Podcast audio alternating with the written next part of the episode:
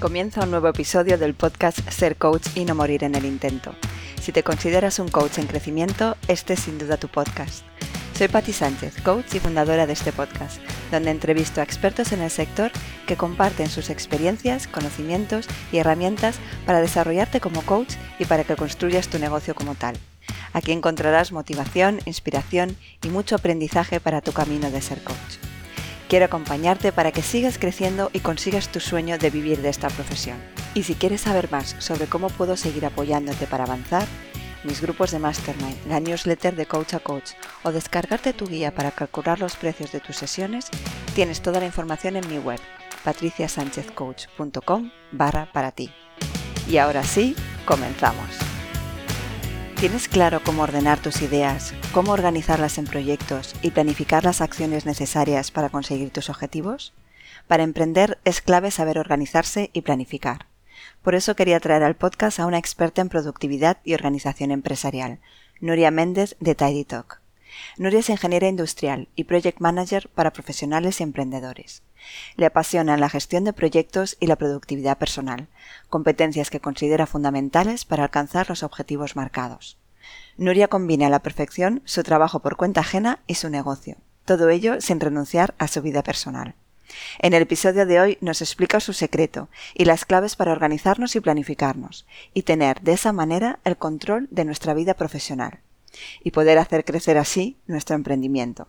No te lo pierdas. Nuria, te doy la bienvenida al podcast Ser Coach y no morir en el intento. Muchas gracias por, aceptar mi propuesta y estar aquí, como dices tú.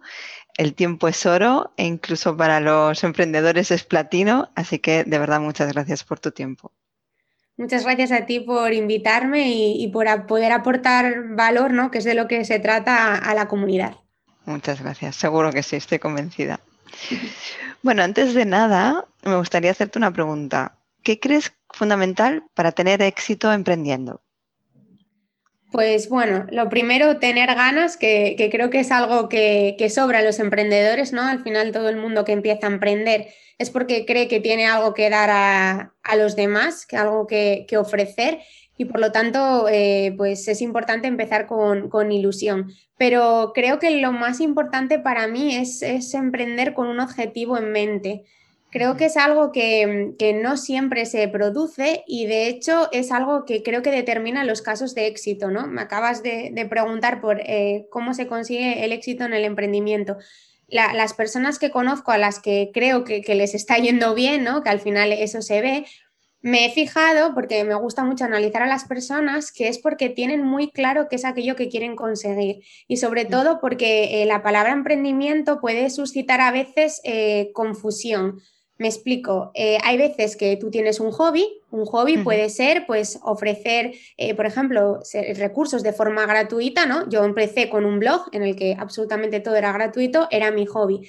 Pero eh, la palabra emprendimiento yo creo que va un poco más allá. O sea, tienes vocación de servicio, pero pretendes que, que se convierta en tu negocio, ¿no? Y en el momento en el que se convierte en un negocio, pues ya tienes que tener muy claro cuál es tu objetivo a largo plazo, a dónde quieres llegar, porque si no es muy fácil perderte por el camino.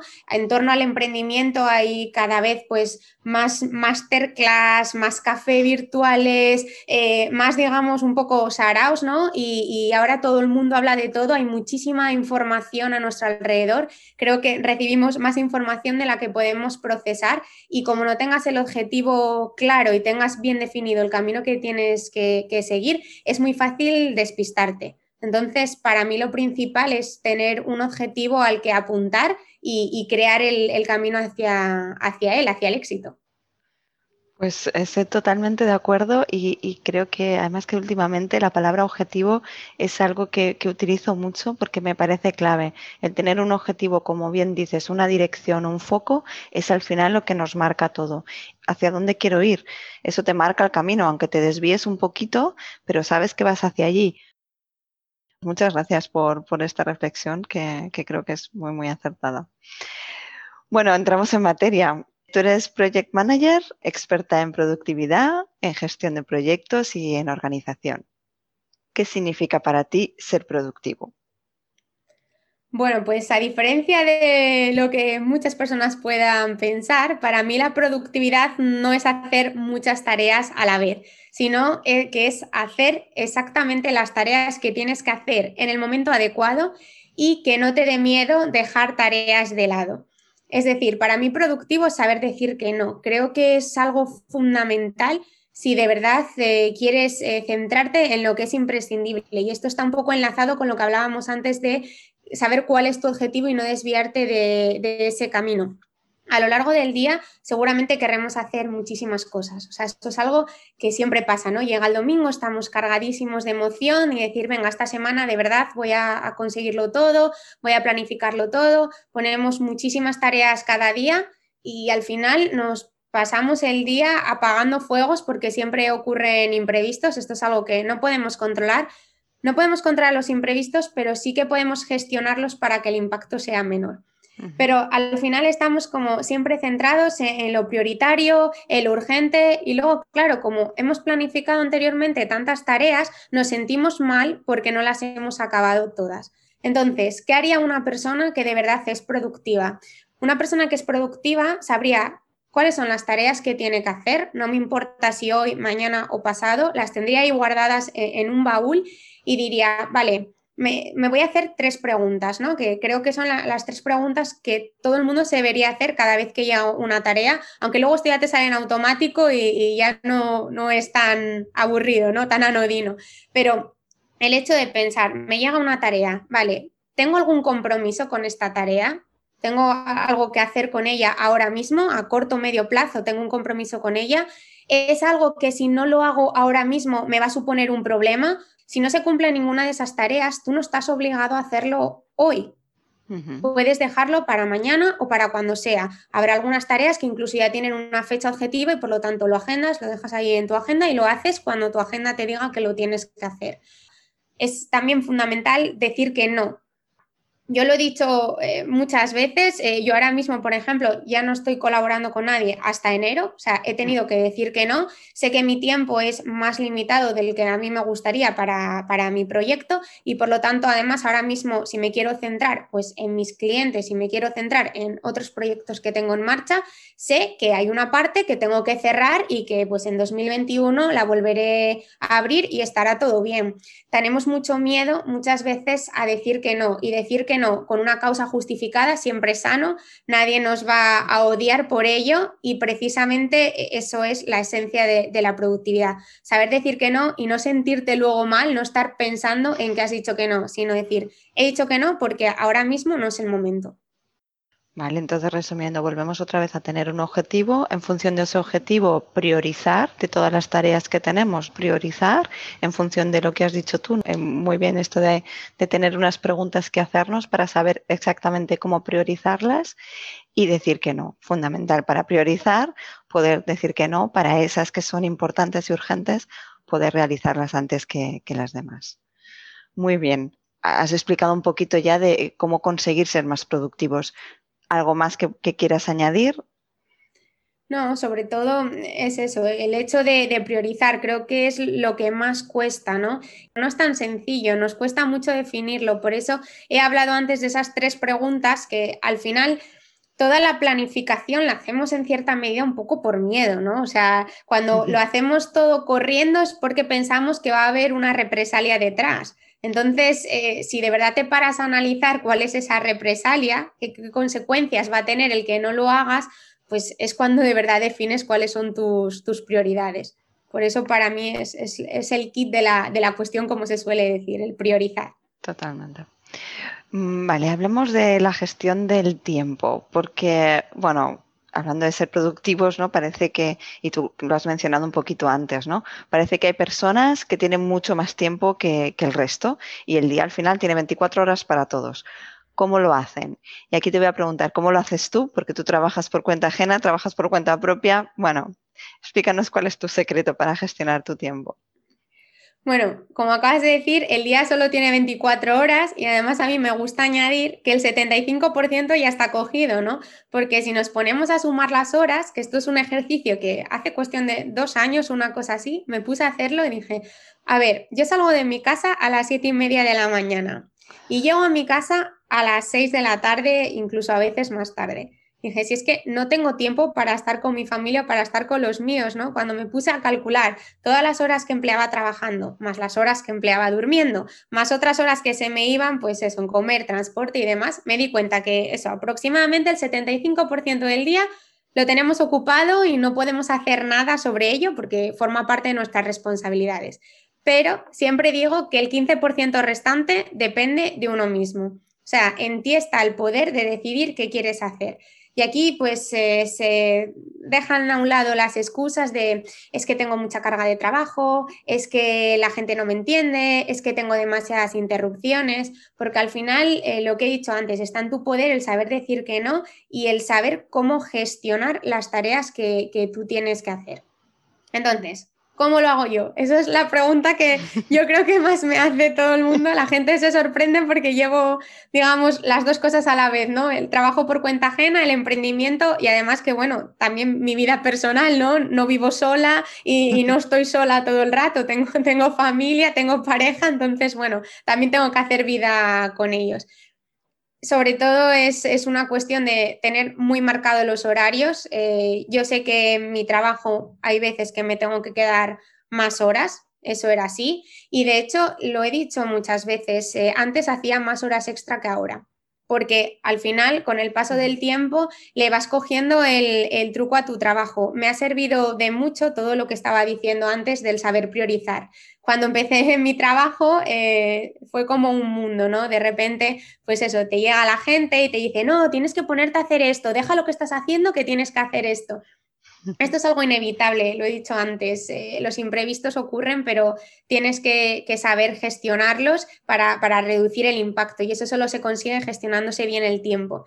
En mi caso, lo que mejor me, ha servido en ambos casos, en realidad, tanto en mi trabajo por cuenta ajena como en el emprendimiento, es la famosa técnica del time blocking, que no es más que administrarte por bloques de tiempos. Yo utilizo un calendario electrónico, en, el trabajo utilizo Outlook porque, bueno, es, la plataforma que tenemos allí y en, en utilizo el calendario de Google, que, es totalmente gratuito. Y, bueno, pues yo siempre voy jugando con los bloques de tiempo. Me gusta estimar la duración de mis tareas cuando no dependen de terceras personas.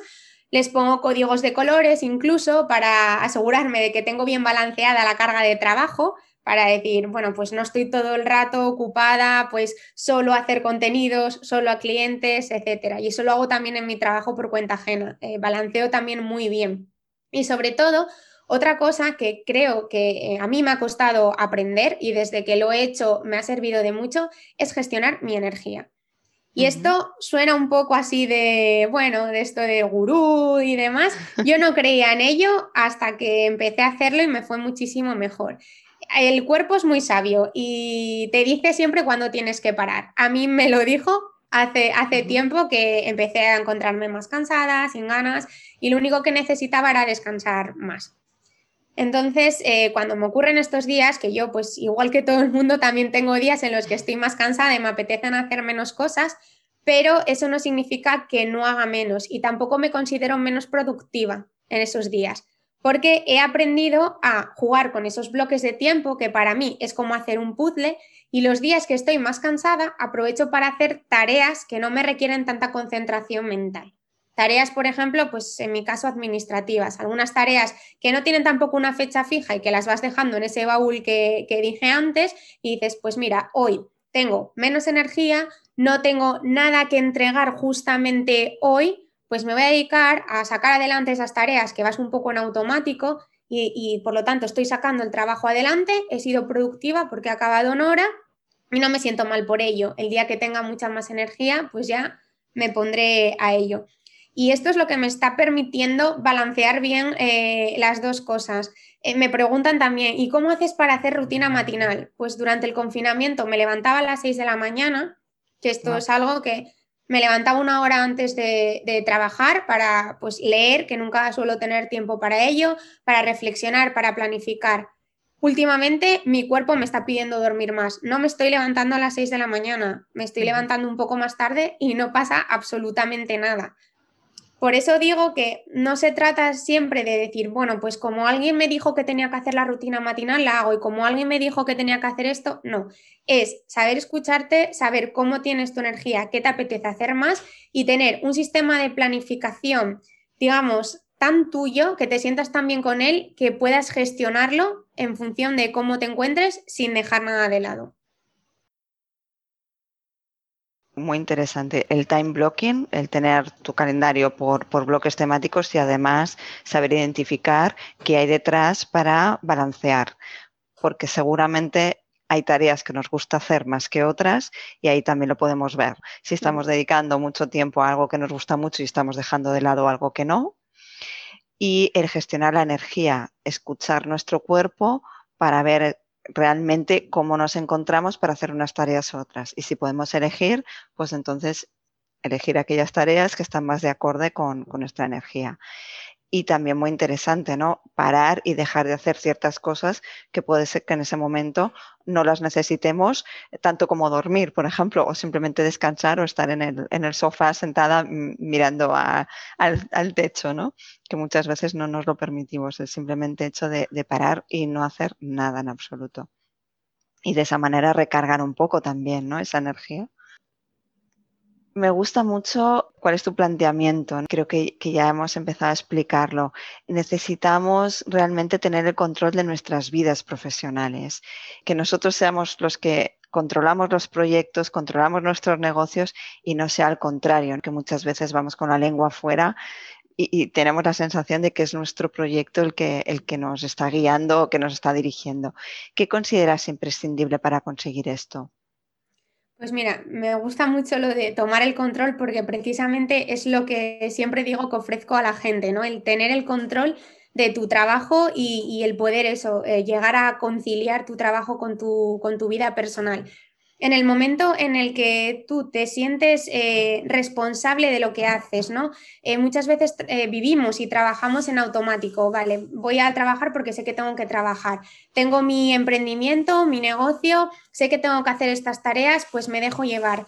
En el momento en el que te pasa cualquier cosa, cualquier imprevisto, se te viene el mundo abajo porque no lo tienes bajo control. O sea, ya no sabes qué hacer, ya no estás trabajando en automático y te quedas parado mirando enfrente del ordenador y no sabes qué hacer. Y precisamente eso es algo que, digo mucho, ¿no? Siempre hago la misma pregunta. ¿Cuántas veces llega, eh, pues te levantas, ¿no? Vas a tu ordenador y te quedas delante del ordenador sin saber qué hacer? En ese momento no, no, estás teniendo el control, no tienes ese objetivo del que hablábamos antes hacia dónde ir.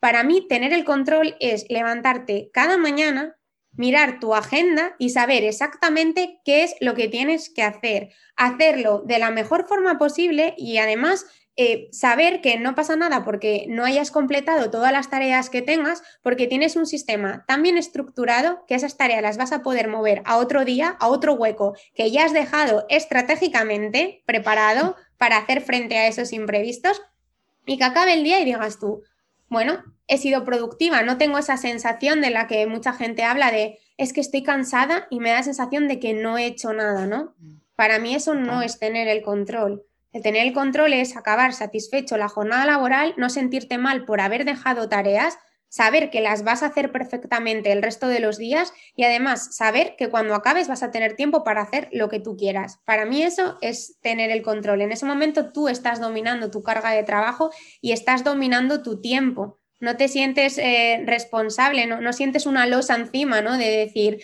quiero hacer esto y no puedo porque no he sido productivo a lo largo del día y me tengo que quedar aquí trabajando, trabajando y trabajando. Que al final eso a, a nivel mental es también horrible porque te llegas a sentir eh, inútil y eso no lo puedes conseguir, o sea, no, no, puedes consentir creer que no eres bueno en algo o, que eres inútil o incluso que no te sabes organizar, porque eso no es verdad, simplemente es que no estás haciendo lo que deberías hacer, no estás teniendo un sistema que de verdad encaje contigo.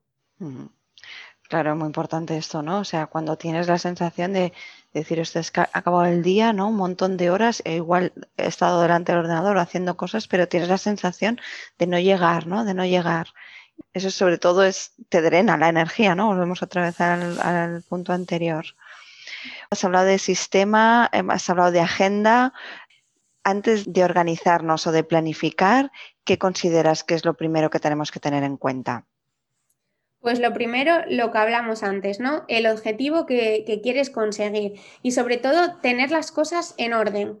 O sea, mm. cuando hay muchas personas que dicen, es que yo no me sé organizar, ¿no? Es, como una frase muy típica.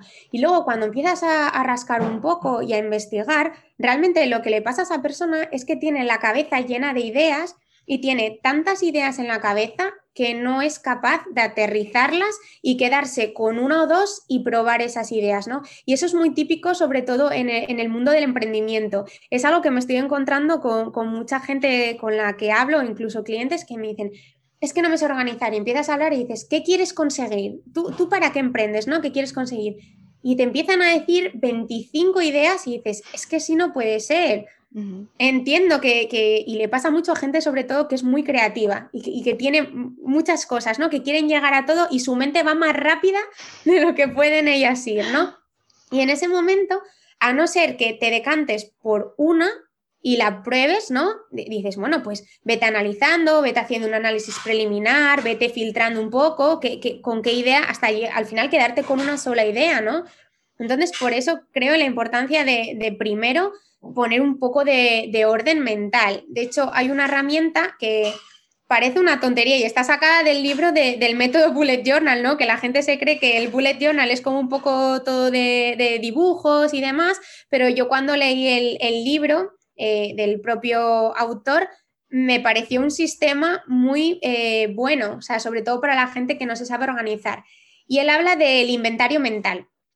Nada, es algo muy sencillo. Es una hoja de papel que, está formada por tres columnas y tú ahí te preguntas qué es lo que estás haciendo ahora, qué es lo que deberías hacer, es decir, tus responsabilidades y qué es lo que quieres conseguir, a dónde quieres ir, ¿no? Tus objetivos. Entonces, el inventario mental lo que te dice es que analices qué estás haciendo ahora y que todo aquello que no esté relacionado ni con tus objetivos ni con tus responsabilidades los quites de en medio, porque siempre está todo muy relacionado, ¿no? De nuevo, el decir que no. Muchas tareas las estamos haciendo y no es lo que queremos. Y por eso procrastinamos también muchas veces, porque no nos sentimos a gusto con lo que estamos haciendo. Y al final, pues es muy humano, ¿no? Te apetece hacer pues lo que te gusta y lo que no te gusta o con lo que no te sientes a gusto, lo vas dejando. Entonces el hecho de ordenar tus ideas en la cabeza e, es algo que, además lo vemos en la naturaleza, ¿no? ¿Cuántos estudiantes tienen muy poco tiempo para estudiar y lo primero que hacen es ponerse a recoger el escritorio? Y es así, yo soy la primera que no me gusta tener el escritorio lleno de cosas porque me despisto, me da la sensación de que tengo incluso eso, mi cabeza con demasiadas cosas y no logro poner foco. Entonces es fundamental primero tener pocas cosas, o sea, aquí el, minimalismo influye muchísimo, pocas cosas y, centrarte solo en lo importante. Y a partir de ahí, con lo que te quedes, con, lo que ya esté filtrado, planificarlo y luego organizarlo. Hablando de orden, que mira, me parecía algo importante, pero eh, me iba a haber ido más a organizar y planificar, pero cuando has hablado de ordenar ideas, me pareció fundamental quería que habláramos de, al final cómo conseguir objetivos. Por eso te he dicho que al principio la palabra objetivo iba a estar, iba a estar muy presente ¿no? en la entrevista, porque muchas veces eso es lo que has dicho tú, ¿no? Tenemos una idea y esa idea es enorme, es, es un, como un gran objetivo, vale, tengo esa idea, esto significa que quiero conseguir esto, vale, de todo eso, ¿cómo empiezo a bajar? ¿Cómo empiezo a bajar de esos, puede ser grandes objetivos, a pequeñas acciones que realmente sean asumibles.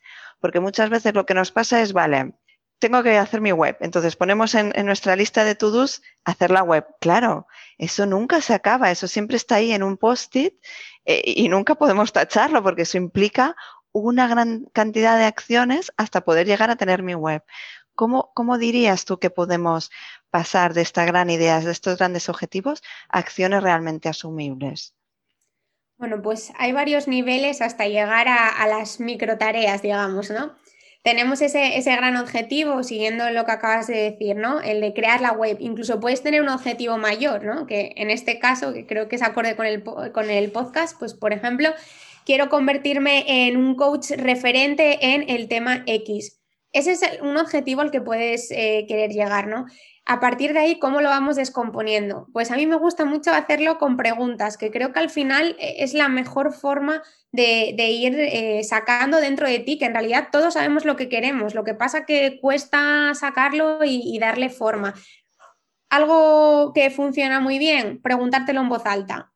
O sea, hay personas que me dicen, es que no soy capaz de crear eh, objetivos pequeños, en ir descomponiendo los objetivos, ¿no? Y un día con una chica hice este ejemplo, estábamos en una videollamada y le fui diciendo, ¿no? En el caso, por ejemplo, lo que dijiste de la web, que es que además era tal cual, quiero construir mi web. Y yo le decía, ¿y qué necesitas para hacer la web? ¿Por dónde vas a empezar? ¿Sabes ya el nombre? ¿Y has pensado ya en el logo que quieres hacer? ¿Tienes alguna idea de, de diseño? Y me dice, sí, bueno, el logo he pensado en algo, supongo que lo voy a encargar a alguien y demás. Y yo, vale, ¿y, la web?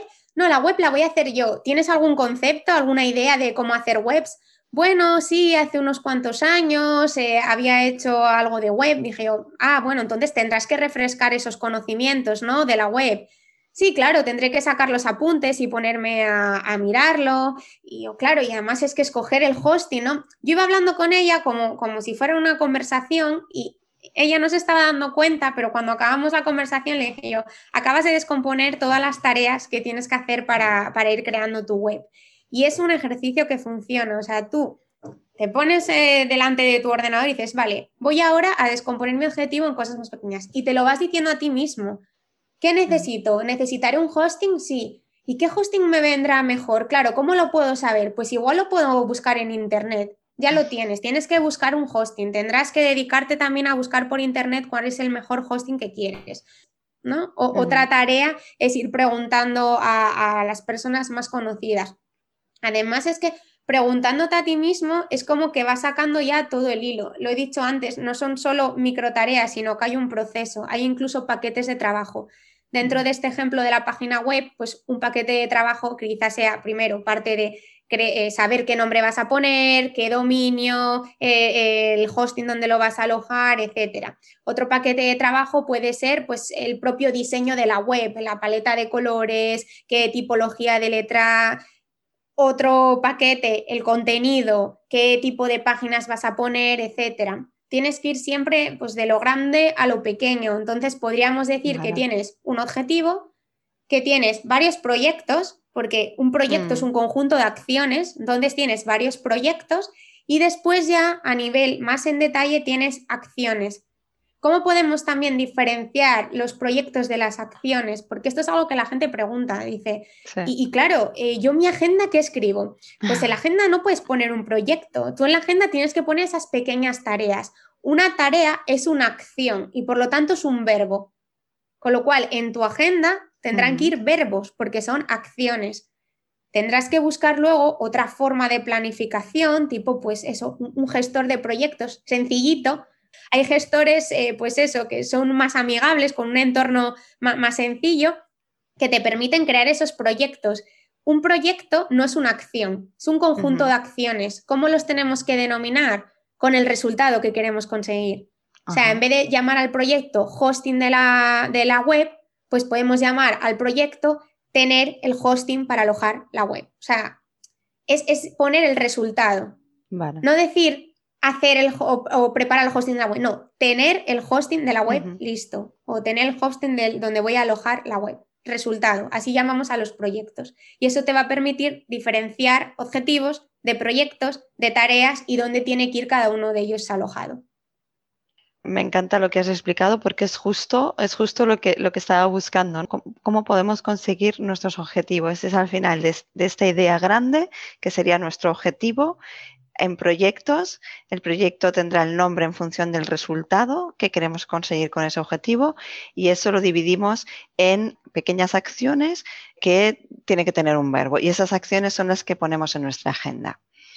Dentro de los tres pilares, es solamente para, para aclararlo, ¿eh? dentro de estos tres pilares que tú, eh, de los que tú hablas, ordenar, organizar, organizar, planificar, esta parte, ¿cuál dirías que es la de ordenar?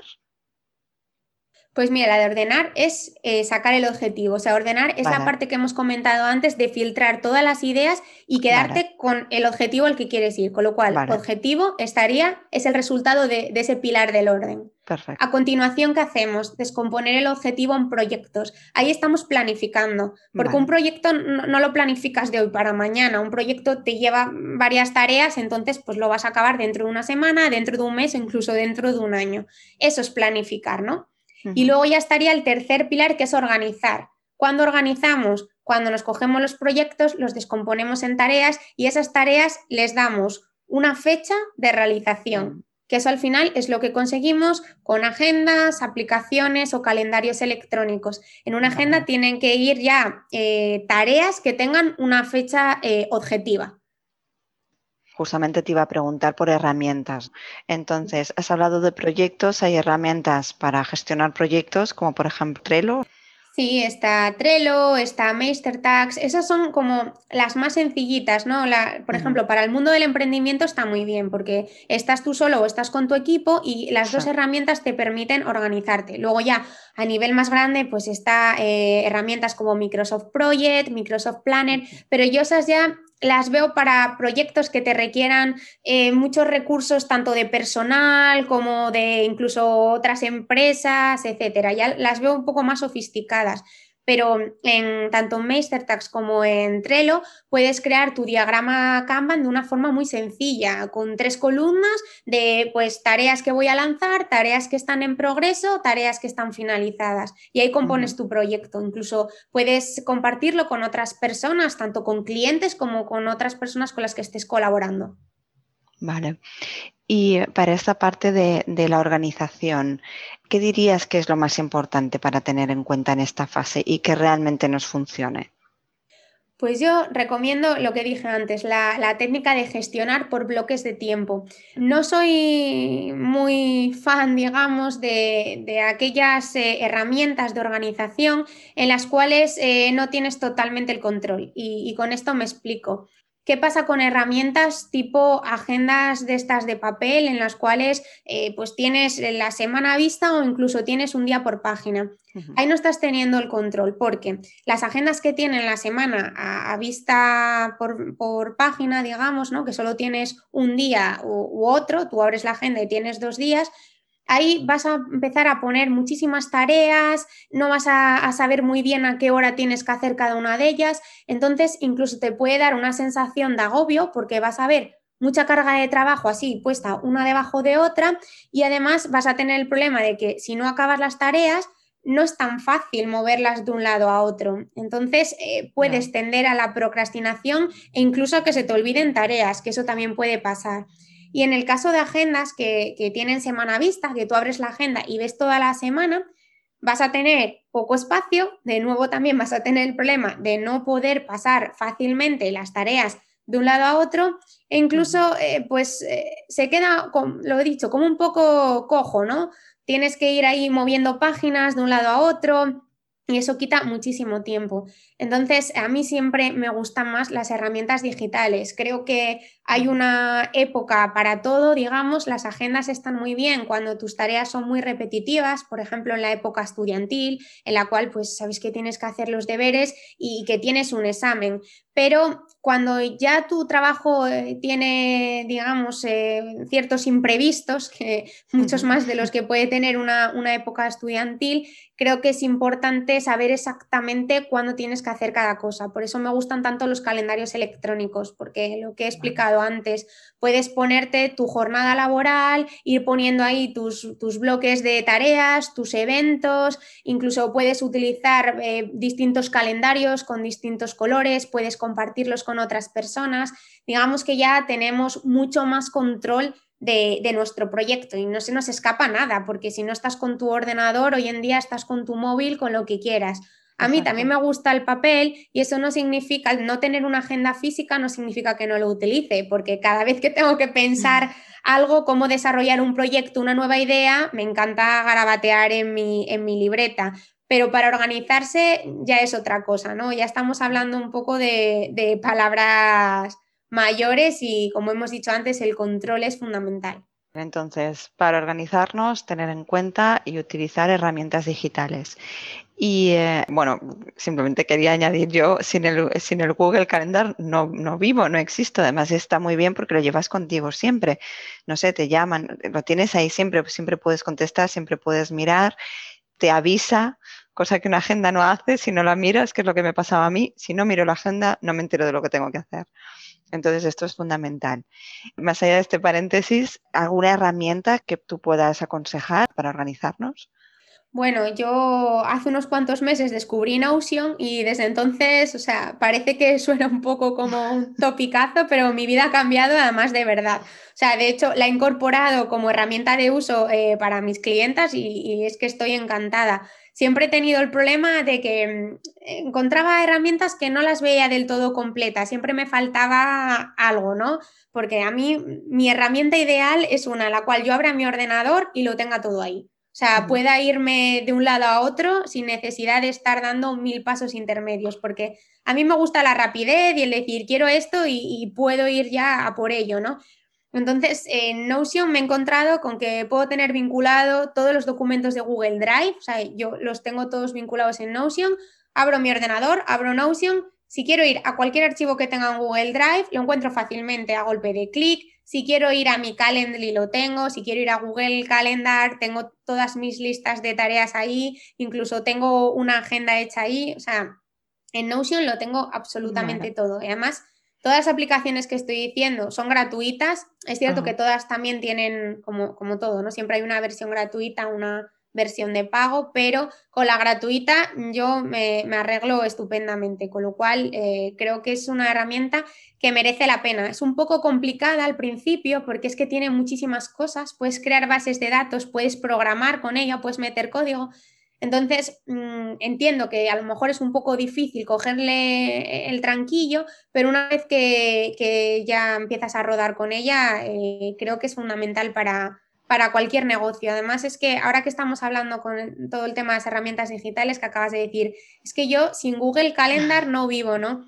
Creo que todo el mundo que inicia un emprendimiento y que además hoy en día casi todos los emprendimientos son online, o sea, los negocios casi todos ahora ya son digitales y más en la época que estamos viviendo, en la cual eh, un negocio digital tiene muchísimas más posibilidades, ¿no? en la situación en la que nos encontramos creo que hay que digitalizar el negocio, creo que hay que apostar por ello y la automatización es fundamental tanto para productividad como también para confort tuyo y de los clientes, ¿no? O sea, el hecho de que la gente pueda reservarte sesiones de forma automática, eso es algo que con una agenda de papel no lo puedes tener.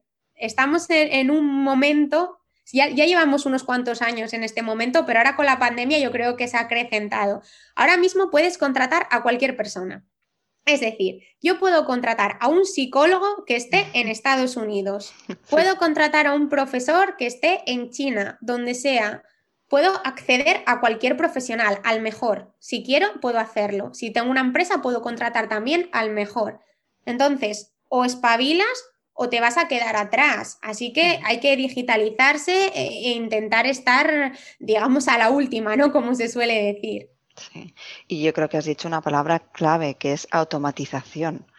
O sea, gestionar nuestros procesos y utilizar herramientas que nos automatizan las cosas, para mí eso, por ejemplo, es, un adelanto, es, básico para realmente llegar hasta donde queremos llegar. Sobre todo los emprendedores que al principio intentamos hacerlo todo nosotros porque, bueno, o tenemos tiempo o tenemos dinero, las dos cosas normalmente no se da.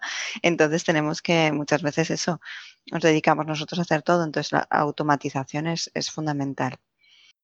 Me gustaría preguntarte por, la constancia, porque, claro, a mí todo esto me encanta, ¿no? Y, yo he tenido sistemas de organización, tanto de la parte de planificación como de organización, pero no sé por qué, al cabo de unas semanas o al cabo de unos meses, no sé si me canso o simplemente noto que ya, no, que ya lo dejo de utilizar. Y entonces, pues empiezo eso, esa gestión del día a día. Vale, venga, hoy qué hago, hoy qué hago. No, y cuando, cuando lo que me gusta a mí es lo que dices tú, planificarme semana a semana, por lo menos, si no es mes a mes, ¿no? Y saber realmente qué tengo que hacer cuando empiezo el día. ¿Cómo conseguir esa constancia? Pues mira, hay una curva que de hecho la he puesto alguna vez en redes sociales que, bueno, es aplicable a, muchas facetas de la vida, pero en el caso de la organización, cuando descubrimos algo, ¿no? Ya sea pues una agenda bonita o un método que decimos, ¿qué método más bueno, ¿no? Ese me va a servir a mí. En ese momento tenemos la motivación por las nubes, ¿no? Digamos que la curva se encuentra en el punto más alto. Después, cuando ya llevas rodando unos días, ya no estás tan emocionado porque ya te has acostumbrado un poco a él, ¿no? Entonces la curva baja. Eso es lo lógico. Pero el problema es que si no se mantiene, porque lo lógico es que luego vayas manteniendo, vayas haciendo el hábito, te vayas manteniendo. Vale, no estoy súper eh, entusiasmado con mi sistema, pero me funciona, lo utilizo, ya voy en automático. El problema es cuando esa curva vuelve a bajar otra vez y pega un picotazo hacia abajo. En ese momento en el que no te encuentras a gusto con el sistema, no te está funcionando, ¿no? Porque si dices que, bueno, pues que ya, ya digamos que dejas el sistema a un lado, te empiezas a organizar día a día, en ese momento eso indica que el sistema no es para ti. Hay personas que dicen que tienes que encontrar un sistema y, que tienes que quedarte con él para toda la vida. Yo no soy partidaria, cada uno tiene sus ideas, pero yo no creo eso. Igual que acabo de decir que he descubierto Notion, hace unos años he descubierto otra herramienta y así sucesivamente. Creo que las herramientas, y en este caso la organización, forma parte de ti y por lo tanto tiene que ir muy ligada al tipo de actividad que haces y a las circunstancias en las que te encuentras. Por ejemplo, una persona que sea madre, cuando eres madre, que te digan que tienes que hacer no sé cuántas cosas para organizarte. Cuando eres madre, pues tus horarios son los de tus hijos, porque tus circunstancias han cambiado. Tienes que buscar la organización donde sea, ¿no? Lo mismo cuando empiezas un trabajo que es diferente al que tú estabas haciendo. Yo ya lo he dicho antes, no me organizo de la misma forma para mi emprendimiento que para mi trabajo por cuenta ajena, porque los ritmos de trabajo son totalmente diferentes y porque mi propia circunstancia es diferente. En el emprendimiento yo soy la responsable de mi negocio y en mi trabajo por cuenta ajena estoy a las órdenes de otras personas. Por lo tanto, en el momento en el que tus circunstancias cambian, en el momento en el que tú misma cambia, porque a lo largo de, la vida también vamos cambiando, es entonces cuando tu sistema tiene que cambiar contigo. Es decir, lo que hablamos antes de orden, planificación y organización, eso sí puede mantenerse, porque eso son como, vamos a decir, leyes universales, ¿no? eso sí. Pero el resto, las herramientas que tú utilices para hacer cualquiera de esos tres pilares, tienen que ir cambiando en consonancia contigo. Y es así cuando tú vas a estar a gusto. Tú tienes que estar a gusto con tu sistema y si no te encuentras bien con él, que a mí también me ha pasado, de veces lo que dices, ¿no? Tienes algo y de repente empiezas a apuntarlo todo en folios, en folios que luego a saber dónde quedan y llegas por la mañana y lo que hablamos antes, no sabes por dónde empezar. En ese momento esas cosas son indicativas de que tu sistema no está funcionando y que te tienes que poner las pilas para buscar otro que te vaya mejor porque al final esto es como siempre, prueba y error. Toda la vida acabas aprendiendo a, prueba y error. Bueno, está claro. Entonces, probar, no casarnos con ningún sistema, ir probando, pero mm, a la mínima que veamos que, lo estamos dejando, pues buscar otra forma de organizarnos porque al fin y al cabo es fundamental. Yo creo que, lo hemos cubierto todo. Me gustaría preguntarte, solo para terminar, bueno, hay tres preguntas que siempre hago al final, pero antes, porque está la procrastinación, que ya la palabra es tan complicada de decirla, simplemente me gustaría preguntarte, después de todo lo que has explicado, ¿qué es lo que podemos hacer para evitar la procrastinación, si es que se puede evitar? Bueno, pues eh, lo que hemos dicho antes, ¿no? En el momento en el que procrastinas suele ser por miedo a enfrentarte a algo o porque no te gusta lo que estás haciendo. O sea, creo que son las dos cosas, miedo o que no te gusta. Entonces, lo mejor que puedes hacer es ver qué tarea estás procrastinando, ver, ver eso que nunca te apetece hacer y pararte a pensar. O sea, al final estamos viendo que todo esto de la organización es conocerse mucho a uno mismo, conocerse y preguntarse, en alto o para ti mismo, como tú prefieras, pero es mucho preguntarse, a ver, realmente eh, voy a ser sincero conmigo mismo, ¿por qué no estoy haciendo esto? Porque no me gusta y entonces voy a ver qué solución le doy a esto, si se lo puedo encargar a otra persona. O quizás es porque estamos teniendo dificultades para conseguirlo y no, lo estamos, no nos estamos dando cuenta. Quizás no estamos haciendo esa tarea porque nos hace falta algo que no estamos visualizando. Entonces, ahí viene lo que hablamos de los objetivos, descomponerlo en tareas más pequeñas. Quizás estás procrastinando una tarea porque no es una tarea como tal, sino que es un proyecto que involucra a otras tareas y no estás teniendo claro por dónde empezar. Así que al final eh, eh, volvemos a lo mismo, es identificar, se trata de una responsabilidad, se trata de un objetivo.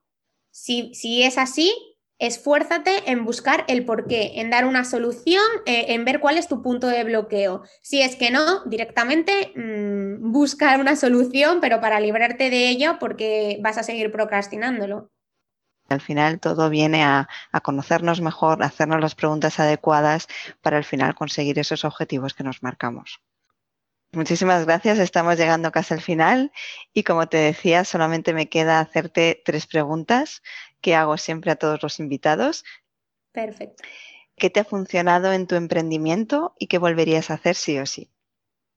Bueno, pues parece que estoy siempre hablando de lo mismo, pero lo que más me ha funcionado en mi emprendimiento es eh, saber, tener muy claro qué es lo que voy a hacer. Y por eso puedo compaginar de nuevo las dos cosas, porque yo me siento aquí a las seis de la tarde, trabajo dos horas, dos horas y media al día en mi emprendimiento, pero sé exactamente qué es lo que, lo que quiero hacer y tengo muy claro qué quiero conseguir. Y eso es lo que más me ha funcionado, no estar dando vueltas de un lado para otro, sino tener un camino y, seguirlo a pies juntillas y, ver pues si, lo consigo, ¿no? Que todavía estoy en proceso. ¿Y qué volvería a hacer? Buscar ayuda. Creo que eso es algo que me ha fallado desde, desde, el principio. Siempre tendemos a querer hacer las cosas solos, porque al final, pues lo que has dicho antes también, ¿no? cuando empiezas lo haces tú solo o, tampoco hay tanta información y tantas personas que hacen cosas que muchas veces tienes miedo a estar perdiendo el dinero pagando a unos y a otros, ¿no? Pero mm, es algo en lo que fallé. Intenté hacerlo todo y al final no sabemos de todo. O sea, tú sabes del tema del cual eres especialista, experto o llámalo X, pero hay otra gente que también ofrece servicios y que sabe muchísimo más que tú de, otros temas. Entonces, eh, lo que mejor he hecho es eh, buscar a alguien que me ayudara a aterrizar esa parte que yo no controlaba, que era la parte de negocio. Y eso es lo que habría hecho desde el principio. O sea, si, si tuviera que empezar ahora un emprendimiento, es lo primero que haría, centrar las bases del negocio y, la estrategia. Muy bien. Y si tuvieras que darle un único consejo a coaches que están empezando en esta profesión, ¿cuál sería? Pues les diría que se diferencien. Algo que me estoy dando cada vez más cuenta es que eh, últimamente, supongo que sería también por todo el tema de, la pandemia, las circunstancias que estamos viviendo, creo que hay ahora demasiada gente que se dedica a lo mismo. Entonces eh, cuesta ¿no? diferenciar eh, dónde está el trébol de el, famoso trébol de cuatro hojas, ¿no? Yo, cuando era pequeña siempre había muchos tréboles de, de, tres hojas y siempre quería buscar el de cuatro creo que es fundamental eh, diferenciarse y sobre todo tener vocación de servicio.